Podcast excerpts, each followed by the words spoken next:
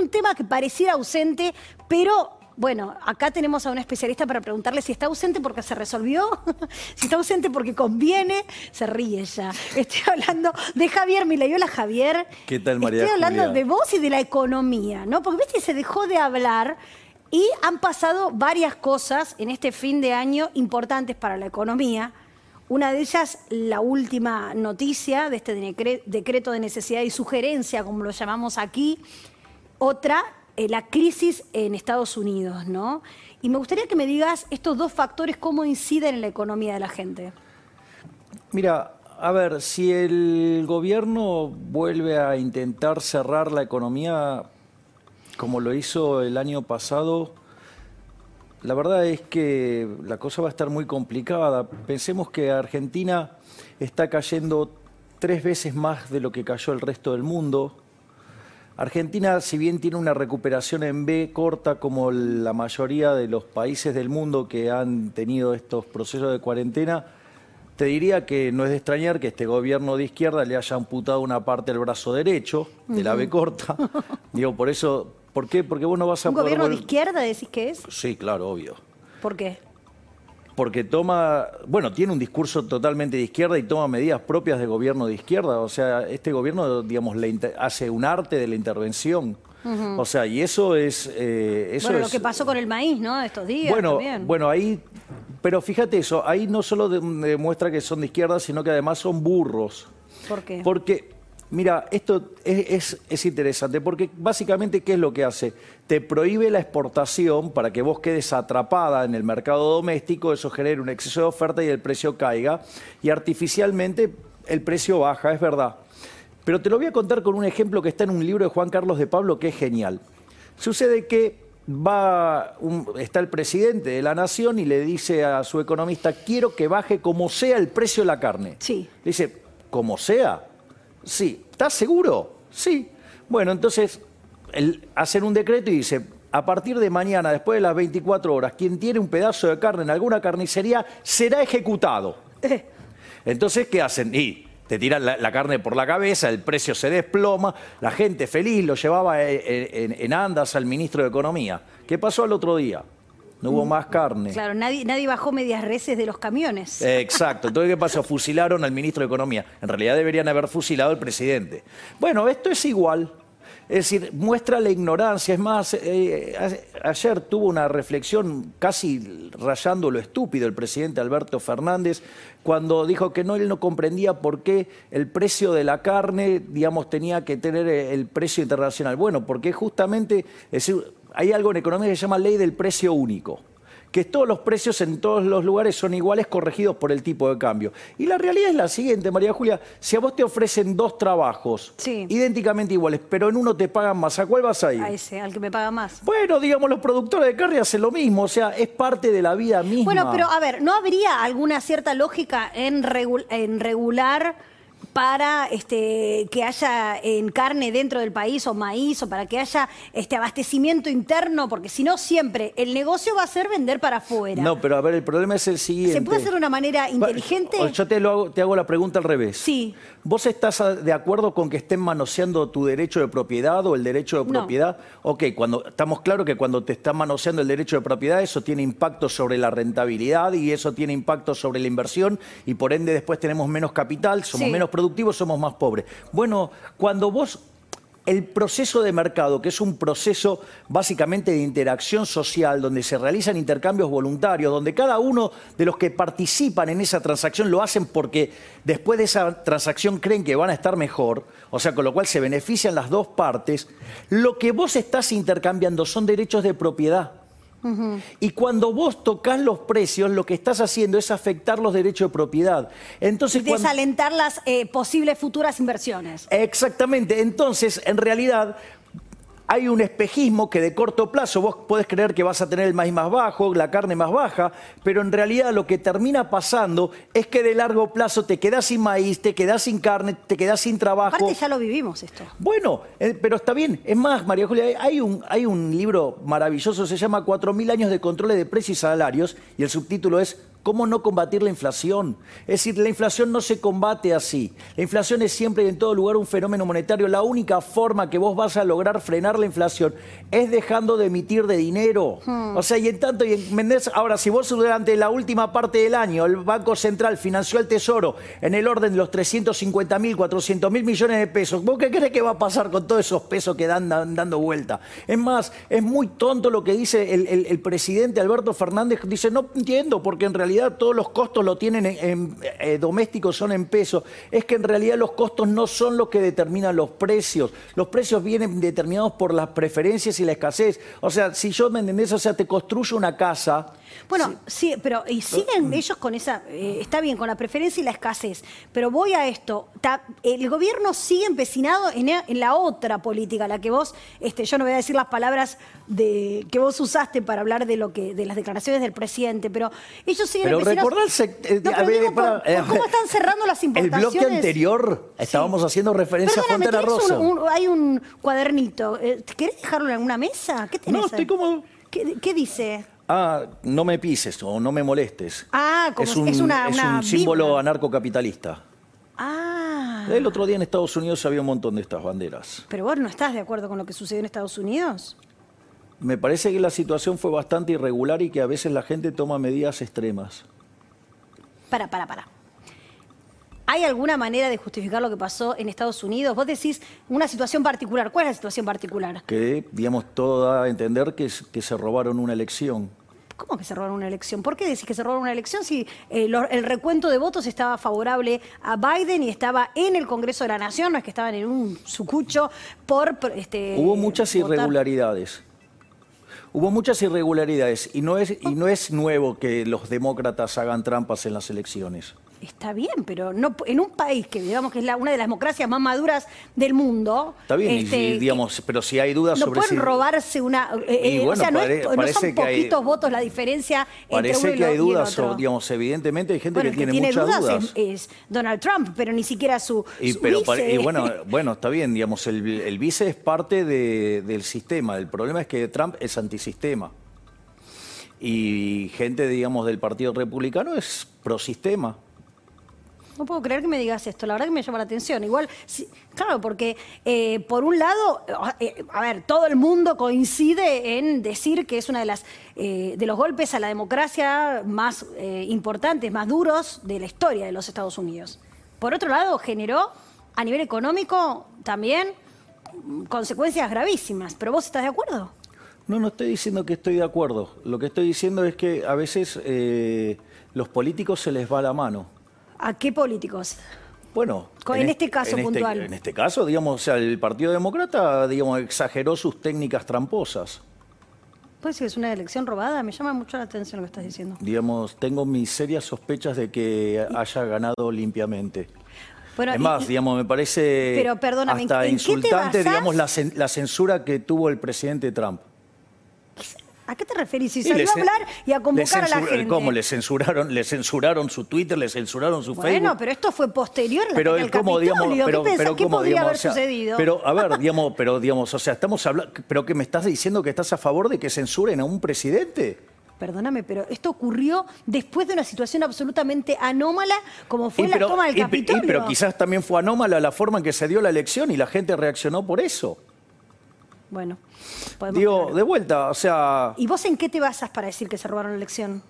Porque hay muchos testimonios de que, digamos, hubo ciertas irregularidades y por algo la gente está así. No es que, digamos, sea, esto no es que fue organizado, eh, para que la gente vaya a eso. Digo, la gente, digamos, o sea, cuando se siente estafada, digamos, actúa de maneras que uno no lo puede explicar. Por eso los políticos deberían ser mucho más respetuosos de la gente. Ahora, Javier, yo igual eh, disiento con vos en este sentido. Hubo muchísimas marchas con revueltas reales, populares, en las que la gente estaba definitivamente enojada contra el poder.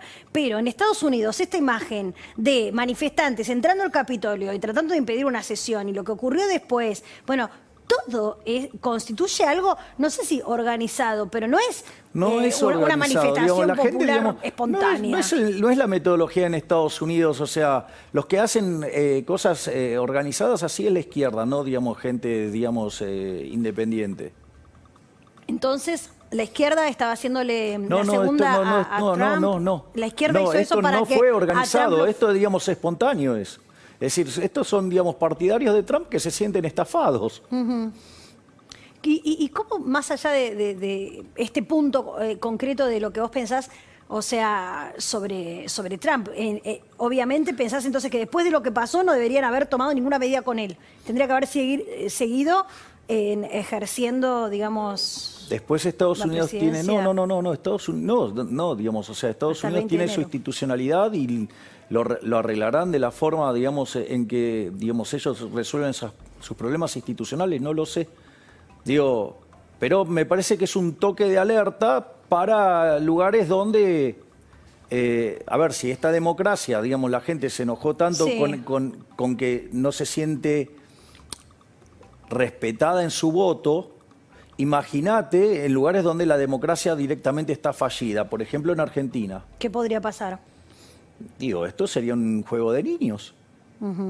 O sea, si vos tenés, o sea, políticos ladrones que, digamos, o sea, eh, no son juzgados, o sea, tenés un Congreso que es una vergüenza que vota en leyes en contra de la gente. A ver, los po- políticos ladrones, hay muchas causas de corrupción en la política que están, bueno, avanzan, después este, se quedan quietas. eh, Bueno, porque no- digamos eh, es una democracia fallida.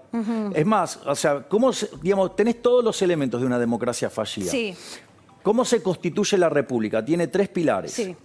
Por- ¿Y por qué tiene tres pilares? ¿Por qué está construida así? A ver, la figura del presidente, ¿de dónde deriva? De la figura del monarca, pero que puede derivar en tirano. Claro, entonces, para controlar... Está la figura del presidente. Vos tenés después otro, ¿cuál es el otro régimen? La aristocracia, pero Sí. puede derivar en qué? En oligarquía. Entonces, vos, digamos, fíjate que la democracia tiene el presidente, que es esa refer- referencia al monarca. Está el Congreso, que esa es la referencia a la aristocracia. Pero ¿qué es lo que busca que se evite, digamos, las figuras fallidas? La justicia. Y en Argentina, digamos, tenés un presidente que actúa como un tirano, tenés un Congreso que es una oligarquía y la justicia es cómplice del poder. Por lo tanto, Argentina tiene una democracia fallida. ¿Y qué significa eso? ¿Crees que puede ocurrir una revuelta? En Argentina todo es posible. Volvamos a la frase de tu libro. A mí me llamó la atención que venga con un librito en la mano. Y bueno, pero evidentemente estabas queriendo decir algo. A, a la Ah, frase. no, esa- igual, digo, no, igual te puedo mostrar. Acá están todas mis notas. Ah, vos anotás todo en cuadernitos, pero Claro, bueno, también la carátula es medio especial, ¿no? Sí, claro, porque es, es la bandera de Gadsden. Ese es un símbolo narcocapitalista. Anarcocapitalista. ¿Eso es lo que vos querrías que suceda en Argentina? Es un ideal. Sí, un ideal. O sea, es- a ver, esto es lo, a ver, esto es como cuando Arrow y Hahn en el 71 publican ese libro maravilloso que se llama Análisis General Competitivo. Ellos dicen, nosotros no, no escribimos este libro porque nosotros creemos que el mundo real se parezca Sí. al mundo del modelo perfectamente competitivo, sino que lo tenemos como marco de O referencia básicamente hacia dónde deberías idealista. en el plano filosófico yo soy anarcocapitalista. Después en la vida real, como vivo en un lugar, digamos, llamado Sí. planeta Tierra, y tengo que poner los pies sobre la Tierra, soy minarquista. Por eso, digamos, yo siento tanto desprecio por el Estado y busco la minimización del Estado y no descarto, al menos en términos teóricos, que el Estado fuera cero. Igual, digamos, para llegar a la sociedad hay que evolucionar muchísimo y, digamos, no está dada la tecnología todavía. Pero, a la luz de eso, sí puedo sentir un gran desprecio por el Estado y además puedo sostener que el sistema está fallido y que considero que hay que meterse dentro del sistema para romperlo desde adentro para que justamente no pasen cosas como las que están pasando o que pasaron en Estados Unidos, que la gente se enoja y quiera eh, ponerse un poco más violenta. Javier, este, dentro de un ratito vamos a ir un corte, pero quiero saber qué opinás acerca de cómo se manejó la. Sí, ahora vamos al corte, pero le dejo la pregunta picando. ¿Está bien o lo saco? Te aviso, te aviso que mal. ¿Cuál es el futuro de la economía? No me, no me contestes ahora, sino después corte. ¿Cómo es el futuro de la economía? ¿Qué va a pasar con el dólar? ¿Qué va a pasar con la deuda? ¿Eh? Ya volvemos. Corte y venimos. Bueno, y seguimos con Javier Milei. ¿eh? Hablamos de diversos temas, pero ahora nos vamos a meter en la economía real, economía y pandemia. ¿Cómo se, eh, o qué se puede esperar del año que viene? De este año, perdón, 2021. A ver, en principio Argentina, como te lo había mencionado al inicio, está mostrando una recuperación en B corta como todo el mundo. Lo que sucede es que Argentina tiene un techo más bajo. Claro. Básicamente porque quebraron 60.000 empresas por lo menos, se destruyeron 4 millones de puestos de trabajo y eso no es que lo destruís un día y al otro día lo volvés a tener. Eso, Sí. digamos, o sea, eso demanda tiempo y por lo tanto ahí estamos muy complicados.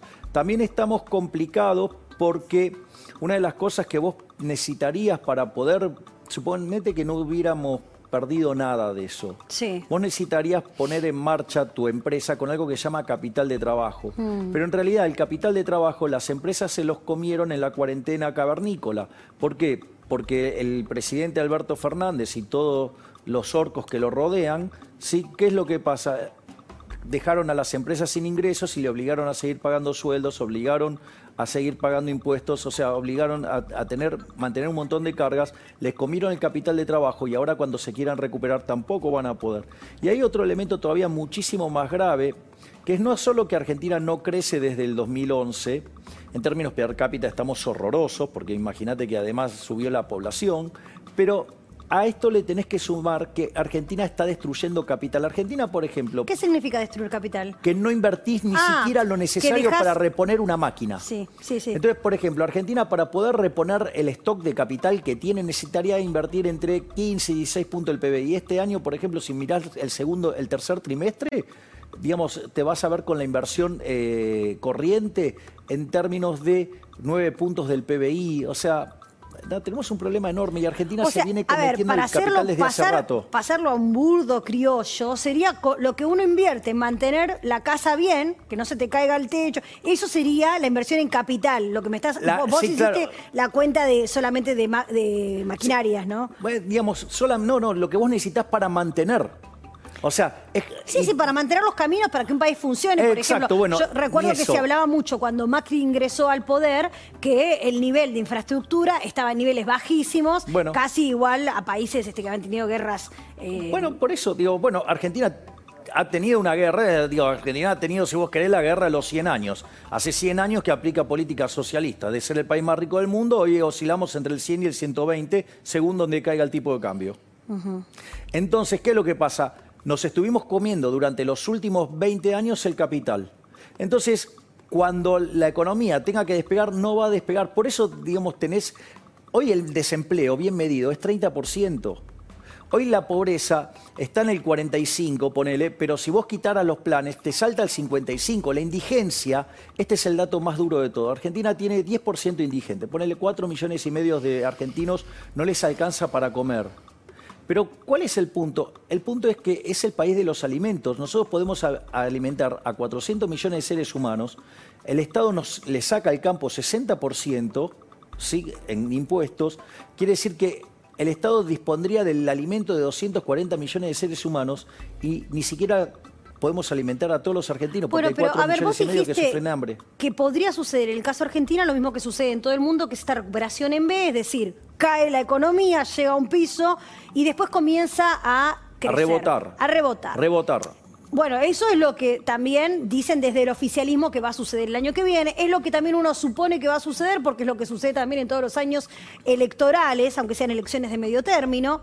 Uno supondría también que, bueno, llegamos a un piso con los números que terminamos el año y que, bueno, por inercia va a tener que crecer la economía. Sí, es un problema de base de comparación. O sea, crecer es que vos acumules capital, que acumules trabajo, que acumules capital humano. Eso es crecer. Eso, claro. e- eso- Lo que va a suceder es recuperación, digamos. Exactamente, es un rebote. Los economistas lo llamamos el rebote del gato muerto. Mm. Digo, cae un gato, pega en el piso y rebota, pero sigue muerto. Eh, bueno, esto es igual. Entonces, lo único que tiene para apostar este gobierno es a lo que se llama de vuelta, a, una- a un rebote. Ahora, si viene una segunda vuelta de- del virus y el presidente va a seguir tratando esto con personas incompetentes, como el caso de Ginés González García, el doctor Pedro Can, el doctor Luis Cámara, el doctor eh, Eduardo López, o sea, que son los responsables del fracaso y del genocidio que cometieron. Porque pensá Es que si- fuerte que diga genocidio, porque es una pandemia que ha atacado a todo el mundo. ¿Por qué es que el gobierno lo, lo cometió? A O ver, sea, bueno, ok. Suponete lo siguiente: que hubiéramos sido un país mediocre. Un país mediocre. Y hubiéramos hecho las cosas como el promedio del mundo. ¿Sabes cuántos muertos hubiera tenido Argentina? ¿Cómo se puede saber eso? ¿Cómo? Digamos, muy fácil. Mirá cuántos muertos por millón de habitantes tiene el mundo y, y replicarlo para Argentina. Y ahí tenés el caso promedio, el caso eh, mediocre. Bueno, Argentina debería tener 10.000 muertos por COVID. Bueno, pero Tiene- es una, pero es una tiene- estadística media difícil de sacar. No, pero tiene, no, pero tiene, tiene, tiene 43.000, o sea, hay Bueno, 30 y- pero hay mataron países- a 33.000 por, Bueno, y en por Estados. Unidos, en la democracia de Donald Trump, que vos recién elogiabas tanto, ¿cuántos muertos hubo? Bueno, igual, digamos, en el caso de Estados Unidos, lo podés, no, lo primero lo tenés que corregir por Ciento la cantidad de de mil. millones de habitantes. Sí, porque, sí, digamos, bueno, está- pero en Estados promedio- Unidos- No, está, digamos, eh, los números de Estados Unidos son mejores que los de Argentina, son mucho mejores que los de Argentina. Y es más, es interesante, porque el, el caso de Estados Unidos, no es, eh, Estados Unidos es un país federal en serio. Y cada estado se ocupa Sí. de la situación de cada estado. Acá, digamos, a- a- tenemos a- al tirano. Eh, Alberto Fernández de Kirchner, digamos que, digamos, o sea, desde... Alberto Fernández de Kirchner. ¿Le dijiste Alberto Fernández de Kirchner? ¿No te, no te parece que te pasás con la No, presidencial? no, no, puedo usar, digamos, el rótulo títere, fantoche. Bueno. Este, y también me llama la atención que, que, que elogie, si bien, a ver, en Estados Unidos, eh, por supuesto que la economía cayó y ya empezó una recuperación. Ya recuperó el Sí, nivel previo que tenía. Sí, este, pero la cantidad de muertos y las escenas Bueno. que se vivieron sobre la saturación del sistema sanitario no las vimos bueno, en Argentina. Bueno, digamos, es interesante porque cuando fue la, la epidemia del SARS, ¿sí? Con Obama eh, los números son muchísimo más fuertes y sin embargo no, nadie le, le dio tanta importancia. Es raro. Mucho más fuerte que el coronavirus. ¡Uh! Muchísimo. Bueno, no tengo, no tengo información como para, para poder. este, Pero claro, gobernaba Obama, era un demócrata, era amigo de, digamos, del establishment. Vos decís que, que Trump no tiene poder. No dije que no tuviera Porque no poder. tiene quien lo banque, digamos. Es un antisistema y el sistema reacciona y, lo, y le va a tratar de hacer la vida imposible. Por Es último, más, o sea, pero decime, fíjate decime esto, una cosa, decime una cosa que pueda suceder positiva el año que viene. en Argentina, Sí. que se- de alguna u otra manera el 31 de diciembre va a llegar. O digamos, ¿Qué querés decir con eso? Que va a terminar el año. o digamos que en las elecciones primarias Avanza Libertad, digamos, sume una gran cantidad de votos Que es tu, tu este partido. que es, claro, es el, digamos, es el espacio donde estamos José Luis Esper, Luis Rosales y yo, digamos, y vamos a, a tratar de dar eh, respuestas a, a la demanda que tiene la, la población, porque básicamente lo que descubrió la población en Argentina es que cuando le da el poder a, a los políticos, el poder- los políticos usan ese poder en su contra y nosotros somos los únicos que reclamamos llegar al poder para devolvérselo a la gente. ¿Vos no sos político? No, sigo siendo un antisistema. ¿De qué trabajas? De economista trabajo. De hecho, fíjate ¿Dónde? esto. Bueno, trabajo, digamos, soy el economista jefe de un holding muy importante, uno de los tres más importantes de ¿No lo Argentina, con muchísima. Digo, no tiene sentido que lo diga. Bueno. O sea, trabajo en un holding, bueno, se llama Corporación América el holding, es uno de los tres más importantes de Argentina, digamos, tiene negocios en todas partes del mundo. Y, digamos, después cuando me dediqué a la política, de hecho, voy a ceder, eh, voy a donar mi dieta, en realidad voy a renunciar a la dieta. Sí. Y cuando, digamos, si no me dejan hacer, voy a mandar un proyecto para que se pueda hacer Sí. y escrachar a todos los que no me lo dejen hacer. Pero si eso fuera el caso igual, eh, yo no voy a necesitar vivir de la política. Yo en, en rigor vivo de dar conferencias, así es que no tengo ningún problema. Bien. Puedo seguir haciendo eso y no le voy a tocar un centavo a ningún argentino. Y si puedo, le voy a devolver la plata. Muchísimas gracias. Este, y cuidé el cuadernito ese. Me dijo que no hace más este mm, No hago más PowerPoint, porque estoy grande. Está- claro, porque estoy está- grande. Y va con ese cuadernito a dar conferencias. Acá tengo notas de Bueno, más allá de las controversiales declaraciones, te agradezco mucho la de, de haber estado aquí, aparte porque siempre es muy interesante hablar contigo. Siempre Muchas es un gracias. placer ¿eh? verte, María Julia. Muchas gracias.